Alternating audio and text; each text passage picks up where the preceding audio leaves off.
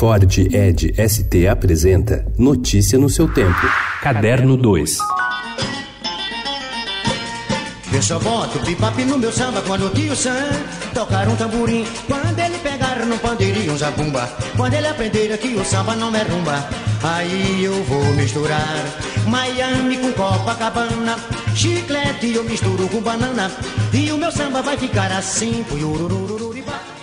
Para festejar os 100 anos de Jackson do Pandeiro, que seriam completados neste sábado, dois endereços lembram de um dos principais responsáveis por popularizar canções nordestinas no país. O Sesc Santana reservou três noites, de sexta a domingo, em uma série chamada Toada Improvisada Jackson do Pandeiro 100 anos, com o violinista francês Nicolas Krasik, a cantora espanhola Irene Atienza e os brasileiros Júnior Barreto, Silvério Pessoa, Tardino Gondim e Mariana Aidar. Apenas na sexta, na Casa Natura, o cantor Geraldo Azevedo é o responsável pela homenagem ao compositor e cantor paraibano.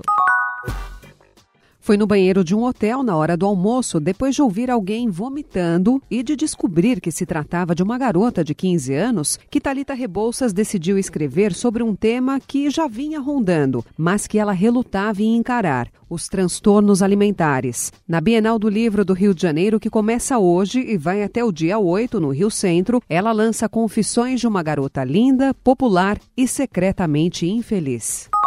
Está na essência da moda perseguir o inusitado e o inédito. Em termos de desfiles, isso hoje se traduz em novas experiências, nas quais a passarela é inserida em um contexto lúdico e sensorial capaz de gerar a maior quantidade possível de posts curiosos e engajáveis. Atenta a essa tendência, que anda muito em alta entre as grifes internacionais, a Água de Coco, marca de beachwear, decidiu apresentar ontem sua coleção de biquínis, babados e balangandã em um salão do mercado municipal Municipal de São Paulo em pleno funcionamento.